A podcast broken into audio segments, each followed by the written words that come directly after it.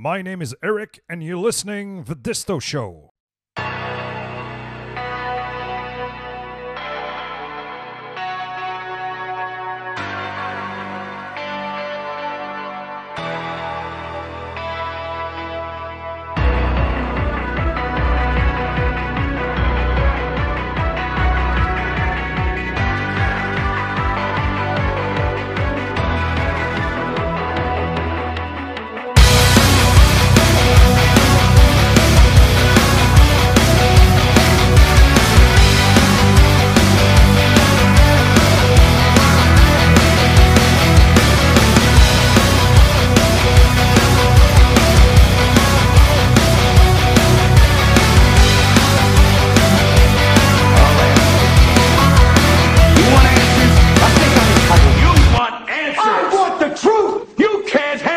Truth!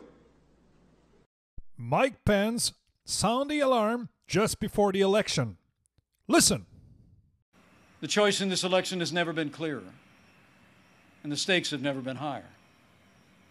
Last week, Joe Biden said democracy's on the ballot. And the truth is, our economic recovery is on the ballot. Law and order are on the ballot. But so are things far more fundamental and foundational to our country. In this election, it's not so much whether America will be more conservative or more liberal, more Republican or more Democrat. The choice in this election is whether America remains America. It's whether we will leave to our children and our grandchildren a country grounded in our highest ideals of freedom, free markets, and the unalienable right to life and liberty, or whether we will leave them a country that's fundamentally transformed into something else. We stand at a crossroads, America. President Trump has set our nation on a path of freedom and opportunity. Joe Biden would set America on a path of socialism and decline. But we're not going to let it happen.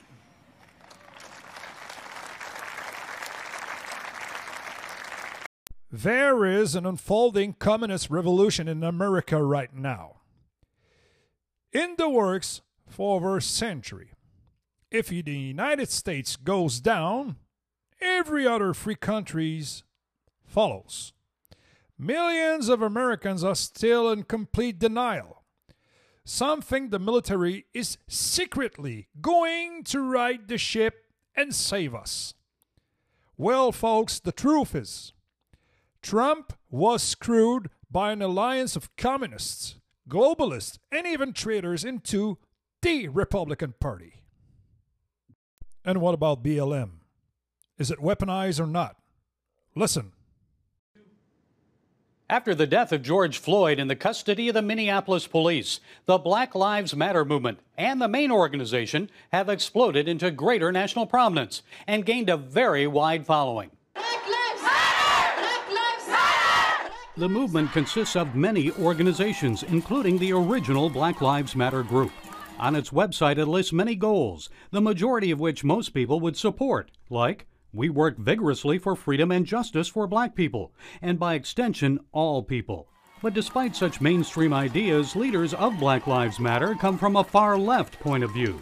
myself and Alicia in particular are trained organizers. Um, we uh, are trained Marxists. We are uh, super uh, versed um, on sort of ideological theories. The group takes positions many Americans would find very controversial, like its view of the traditional family, saying we disrupt the Western prescribed nuclear family structure requirement by supporting each other as extended families and villages.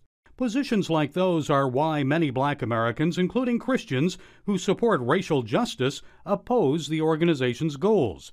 Black Christian pro life speaker and author Ryan Bomberger has written Top 10 Reasons I'll Never Support the Black Lives Matter movement. They're radically pro abortion. I mean, this is a movement that announced solidarity with the abortion industry.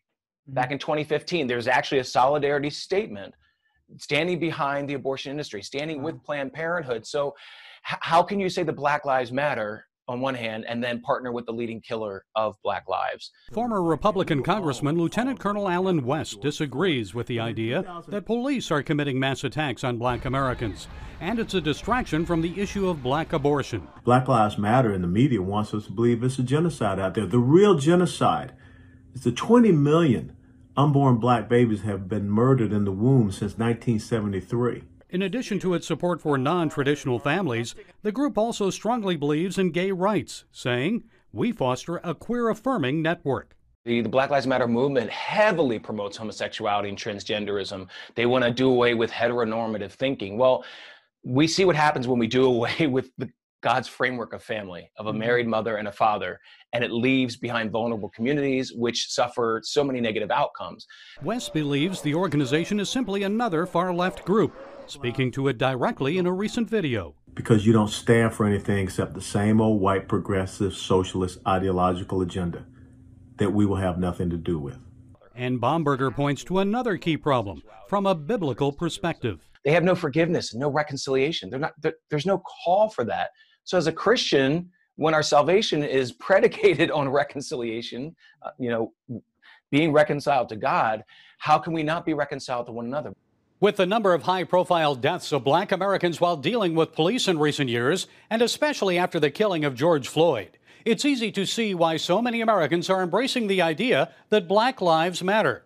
But if they take a closer look at the positions of the Black Lives Matter organization itself, they might rethink their support for that group. Gary Lane, CBN News. If the Communist Democrat Alliance can abolish the Senate filibuster and place at least four more justices on the Supreme Court, there will be no way to stop any of this if we rely on traditional politics. We're undergoing a Marxist Leninist revolution driven by China right here, right now, in real time. The military can't save America, nor can Trump or others. It's up to patriots to protect any conservatives and the armed forces of America for unrelenting Democrat communist attacks. When enough Americans face the unpleasant truth, then, and the only then, can we talk about hope. The deep state Democrat alliance is now almost fully in control any conservative isn't coming to be president anytime before 2024, if we still have elections by then. To make sure they can never be voted out of office, the Democrat, Communist, plan to enfranchise 22 million immigrants, abolish the Electoral College, gain at least four more far left senators from Puerto Rico and DC statehood and flood the country with tens of millions more, and so on.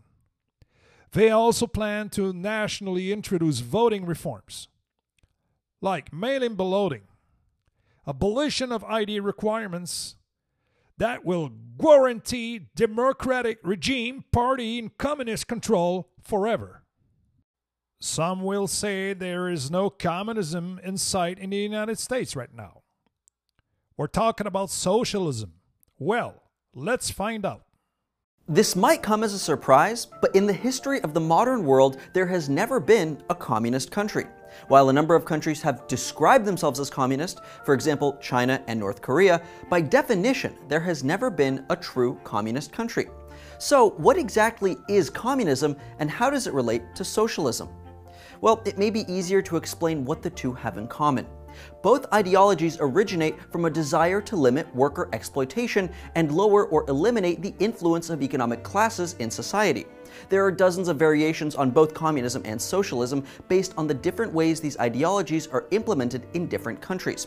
There's Stalinism, Leninism, Trotskyism, Maoism, and others which are essentially all versions of Marxism, coupled with various styles of revolution. Karl Marx was an economist and philosopher who co wrote the Communist Manifesto, among other foundational books on communism. In short, his theory centered around the idea that as Europe transitioned from centralized monarchies to quasi democratic capitalist economies, workers were being exploited by those who owned the means of production. So, if you work in a factory or on a farm, as many at the time did, whoever owns the factory or farm is getting more out of the worker than they're putting in. This creates an inherent inequality, giving the owners, who Marx called the bourgeoisie, power over the workers, called the proletariat. In Marxism, to fix this inequality, society must shift towards a model where the proletariat hold this power instead, by collectively controlling the means of production. That's where socialism and communism come into play. According to Marx, socialism is a precursor to communism and the next logical step after capitalism. In socialism, a democratic state controls the means of production, rather than having private companies hold ownership. Instead of competing with each other as in a capitalist society, socialism has workers contribute as much as they can to the greater good, and then they all share equally in that good. Variations of this idea are already popular within capitalist societies in the form of universal healthcare or social services like fire departments and schools funded by taxes. While the use of these services is unequal, everyone is equally responsible for contributing to them based on their ability or level of income. So that's socialism. But once the state controls all the means of production, the next step is total collective ownership, not just of production, but all aspects of society and economy, including private property. The intention of abolishing private property is a classless, moneyless, and stateless society where everyone works towards the same collective goal of being healthy, happy, and free. Everybody does what they can to contribute and takes only what they need in return. As I said before, there are no true communist countries, and there never have been. Every so called communist country is actually a socialist country, with the state controlling employment and economy to some degree. Even the widely referred to Communist Russia was actually called the Union of Soviet Socialist Republics. In short, socialism and communism are not altogether different. Rather, most schools of economics consider socialism to be a precursor to communism once the state has enough control over society and economy. But this total control is a major reason that socialist countries struggle to reach this ideal. Corruption is rampant in countries like the former USSR, Venezuela, Vietnam, and North Korea, largely due to people in power abusing that power instead of using it to help the society they control, and refusing to give up that power to the people. Nonetheless, socialist ideals have seen incredible success when paired with capitalism in countries like Sweden and Canada. The human hurdle of overcoming power and greed in government is the biggest reason we've never seen a true communist country. Satan is really good at being wrought on evil.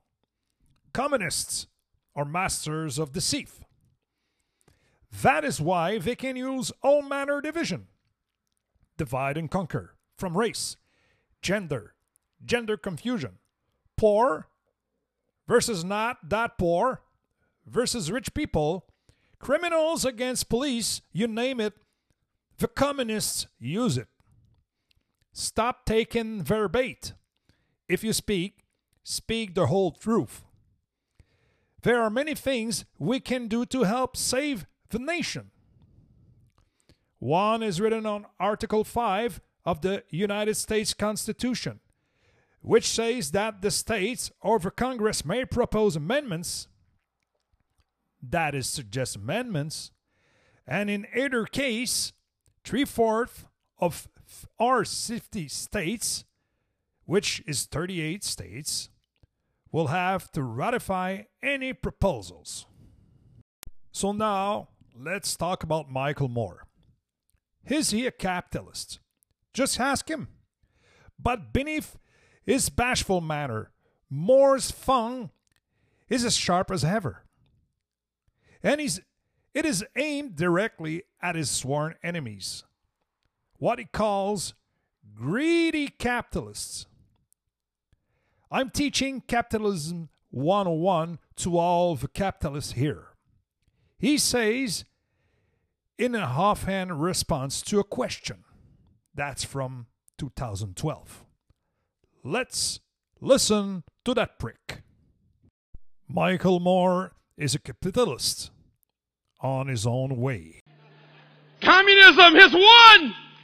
Communism has won! All right! All right! Socialism has prevailed! The government now owns the majority of the mortgages of the majority of the homes in this country. We own the largest insurance company in the country. We're going to own a bank or two. Oh, man. Isn't it great?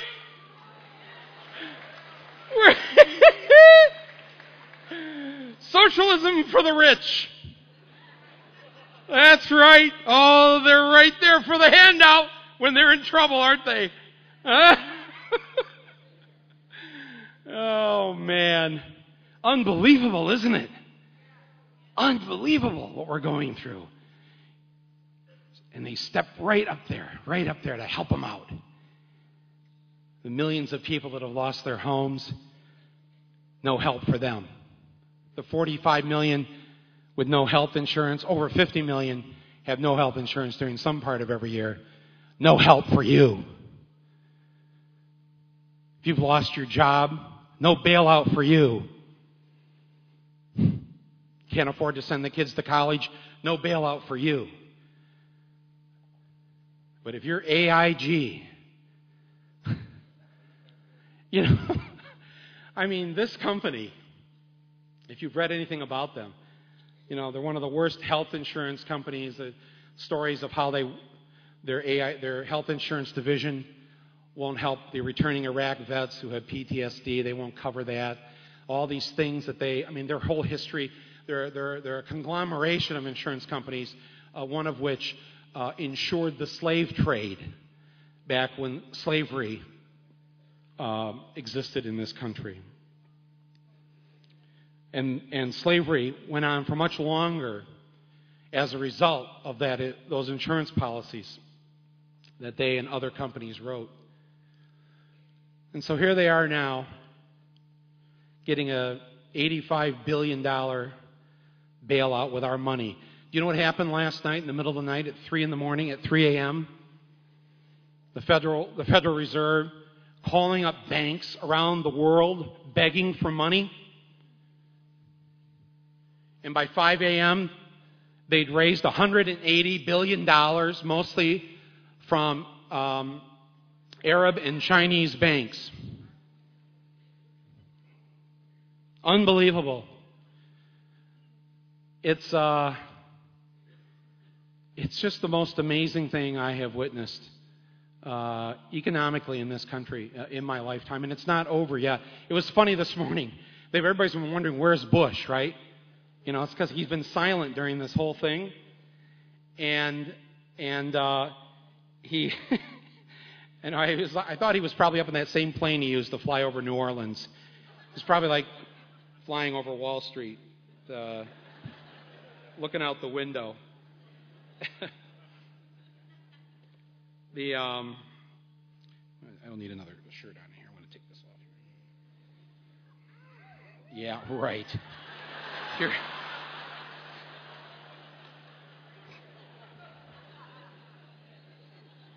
Now I have to towel down after that.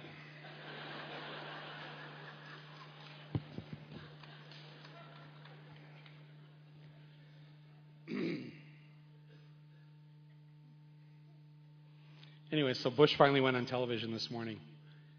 The uh, stock market opened up, and uh, it was doing quite well for about a half hour. Um, it went up uh, 220 points, and I was uh, watching TV. Uh, Bush was going to make some remarks, and everybody was thinking he was going to say something really important. He spoke for like two and a half, three minutes, and that was it. He just went out there to wanted to reinsure investors, and the money will be there, and don't worry about anything, and we'll see you later. well, they had a split screen of the uh, the Dow. Literally, I'm not making this up. During the three minutes that he spoke, it dropped a hundred points.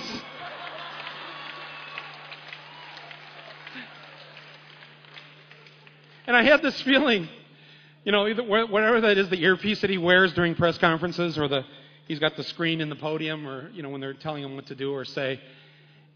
I, I think that someone was screaming in his ear, "Get off the microphone right now! Walk back into the White House!" It just kept, it looked like the whole market was going to plunge the more he kept talking. As, and he was kind of like, oh, okay, uh, goodbye. It was just like it was over, even all the commentators came on afterwards.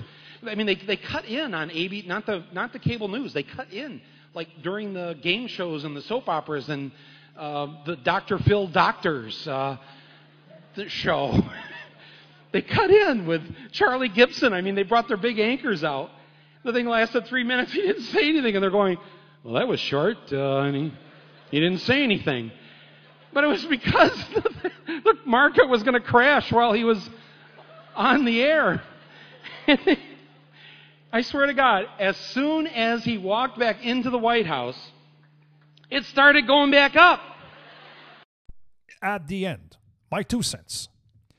Both socialism and communism place great value on creating a more equal society and removal of classes. The main difference is that socialism is compatible with democracy and liberty, whereas communism involves creating an equal society through an authoritarian state which denies basic liberties. Well, we got to remember those two worlds, they're so close and it's so tricky. So liberty prevails. Damn enough is enough talking about communists. Let's plunge into history. Well, I remember something. Something which is fun and entertaining. Let's talk about Elvis Presley. Do you remember, folks, when Elvis paid a visit to Nixon? Yeah, I'm Elvis Presley. Uh, I really need to, to talk to the president right now. Strange, eh? Well, here's the whole story. On the chilly morning of December 21st, 1970, Elvis Presley and two bodyguards walk up to the northwest gate of the White House. The men give a handwritten letter to a security guard requesting a meeting with the president. The letter is quickly taken inside where Nixon aides look it over. It reads Dear Mr. President, first, I would like to introduce myself. I'm Elvis Presley and admire you and have great respect for your office. The drug culture, the hippie elements, the SDS, Black Panthers, etc., do not consider me as their enemy or as they call it, the establishment. I call it America, and I love it. Sir, I can and will be of any service that I can to help the country out. So I wish not to be given a title or an appointed position. I can and will do more good if I were made a federal agent at large, and I will help out by doing it my way through my communications with people of all ages. First and foremost, I am an entertainer but all I need is the federal credentials. I will be here for as long as it takes to get the credentials of a federal agent. I have done an in-depth study of drug abuse and communist brainwashing techniques, and I'm right in the middle of the whole thing where I can and will do the most good. I am glad to help just so long as it is kept very private. I would love to meet you just to say hello if you're not too busy. Respectfully, Elvis Presley. Elvis's letter is delivered to the desk of Bud Krogh, the head of the White House's anti-drug initiatives. Bud invites Elvis back to his office, and after talking with him about the fight against drugs, he finds that the king is sincere in wanting to help. Bud types a memo to the White House Chief of Staff Bob Haldeman requesting a meeting with the president. Haldeman okays the visit, writing a personal note on the memo. You must be kidding. The meeting is set. Bud calls Elvis and asks him to return to the White House a little before noon.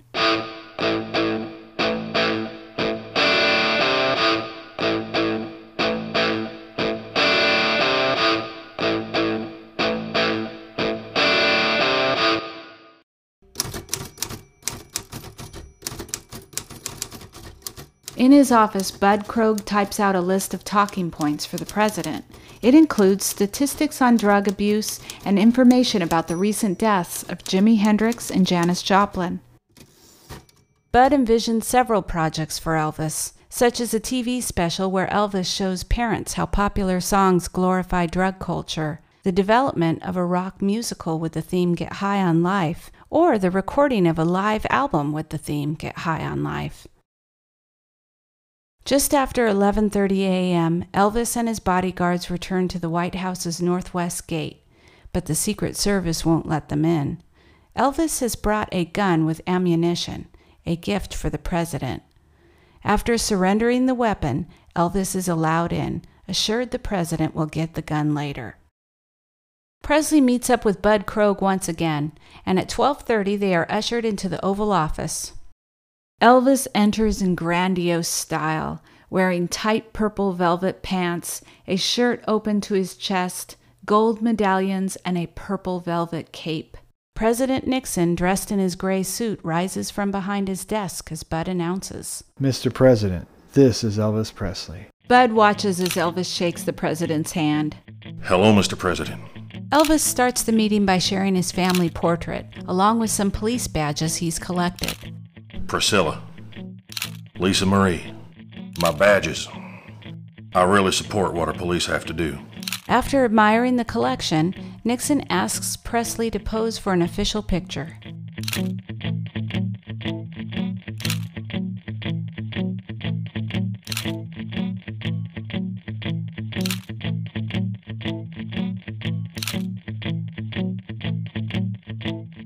After the photos, Elvis pulls up his sleeve and shows Nixon his cufflinks. The president is duly impressed and listens as Elvis shares his experiences performing in Las Vegas and his opinion of the Beatles. The Beatles, I think, are kind of anti American. Then he adds, I've been studying communist brainwashing for 10 years now and the drug culture, too. Trying to get the meeting back on track, Bud emphasizes Presley's influence with the public. I do my thing just by singing, Mr. President. I don't make any speeches on stage. I just try to reach them in my own way. I can go right into a group of hippies and young people and be accepted. This can be real helpful. Nixon nods. But just be sure you don't lose your credibility. Elvis blurts out. Mr. President, can you get me a badge from the Narcotics Bureau? Nixon turns to Krogh and asks him if that's possible. Bud replies that it's the president's decision. See that he gets one. Elvis, overcome with emotion, bear hugs the president. Thank you very much, sir. This means a lot to me. Elvis asks Nixon if his bodyguards can say hello. Then Sonny West and Jerry Schilling are invited in. I see. Mm hmm. Yes, yes, I see. A few hours later, Elvis gets his coveted badge from the BNDD, a predecessor of the DEA. Though Elvis had wanted to keep his White House visit a secret, on January 27, 1972, the Washington Post's Jack Anderson publishes a column unveiling the Oval Office visit. This is the first the public hears of the now infamous meeting, but certainly not the last. The same can't be said of Elvis's anti drug work. Now that he had his badge, it's the last the administration hears of the singer, who also goes on to forever deny his country his vast communist brainwashing expertise.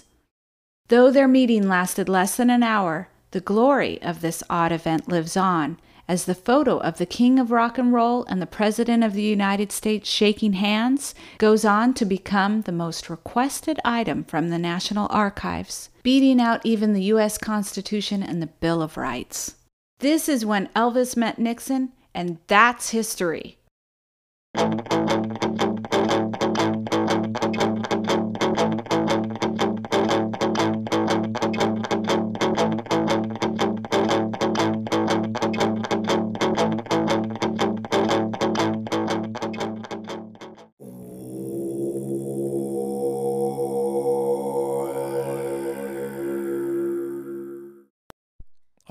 You folks like the podcast. My name is Eric. See you next month for another Dysto show.